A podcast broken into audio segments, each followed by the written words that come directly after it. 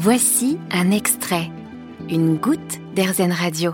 Aujourd'hui pour euh, RZN Radio, je suis à l'épicerie Ceci et Cela qui est euh, au Minime à Toulouse. Je suis avec Louise qui est la fondatrice de l'épicerie Ceci et Cela. Bonjour Louise. Bonjour. Est-ce que vous pouvez nous présenter cette épicerie s'il vous plaît? Oui, alors ceci et cela est né en 2016. La première épicerie était située au Capitole, rue Baour-Lormian, et on a ouvert au minimum en 2018.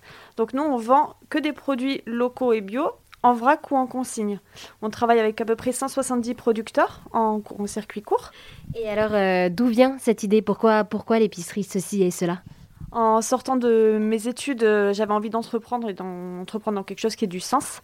Et du coup, j'ai eu cette idée, j'ai foncé là-dedans. À l'époque, il n'y avait pas beaucoup d'épiceries vrac en France, il y en avait une seule qui était ouverte à Bordeaux. Les producteurs ont vite été accrochés par le projet et ont adapté leur offre à notre, demande de gros conditionnement, etc. Donc ça s'est fait comme ça, euh, par une discussion avec les producteurs petit à petit. Puis maintenant, c'est plus facile parce que les, les formats vrac sont proposés par la plupart de nos fournisseurs et producteurs directement. Et euh, vous proposez un peu du zéro gaspillage. Comment est-ce que vous faites pour, avec cette épicerie, valoriser le zéro gaspillage? Alors déjà, par la vente en vrac en elle-même, on joue le jeu du zéro gaspillage parce qu'on achète seulement la quantité dont on a besoin. Et ensuite, nous, en parallèle, euh, on vend les produits euh, abîmés à moins 50%, par exemple, pour les fruits et légumes. On offre également des fruits et légumes à des associations. Et pour tous les fruits et légumes qui sont vraiment trop abîmés, on a un compost. Donc ça nous permet de, de revaloriser après nos biodéchets.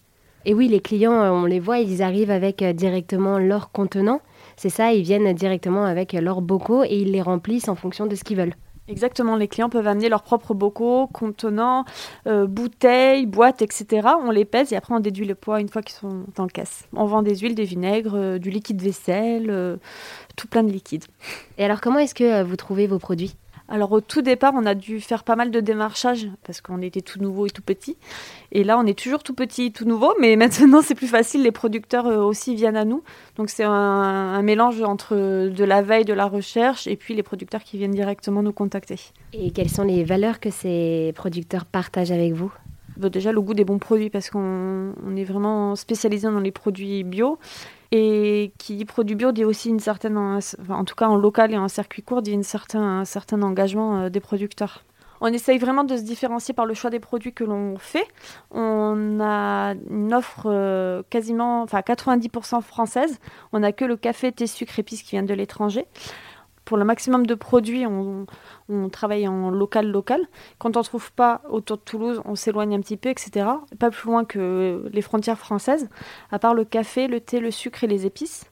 Et on a maintenant un, mi- un mini rayon exotique avec 10 références, avec le jus d'orange, voilà, des choses comme ça. Et si vous pourriez nous présenter deux produits phares de votre boutique, ce seraient lesquels? Bah, par exemple, je peux vous parler des, savons de, Sarah, de Herbefolle, qui est située à côté de Perpignan, à Prades, qui saponifie tous ces savons à froid et qui fait vraiment un travail pour euh, essayer de sourcer au maximum ces matières premières en local et tout, c'est chouette. Et du côté de l'alimentaire, je peux vous parler de nos amandes qui viennent de Rivesaltes, par exemple. Et ces producteurs-là nous font également tout ce qui est purée d'amandes, purée de noisettes. euh, voilà, c'est chouette. Et vous proposez également des capsules rechargeables pour le café, c'est ça? Oui, l'idée c'est d'éviter au maximum euh, les déchets, donc on vend des accessoires pour éviter ces déchets. Et pour le café, outre les filtres euh, réutilisables, on vend effectivement des petites euh, capsules rechargeables pour remplacer la fameuse qui contient beaucoup d'aluminium et qui qui est pratiquement pas recyclée. Eh bien, merci beaucoup Louise pour nous avoir parlé de ceci et cela. Merci à vous, bonne journée. Je rappelle que vous êtes la fondatrice de l'épicerie Ceci et cela à Toulouse. Vous avez aimé ce podcast Airzen? Vous allez adorer Airzen Radio en direct. Pour nous écouter, téléchargez l'appli Airzen ou rendez-vous sur airzen.fr.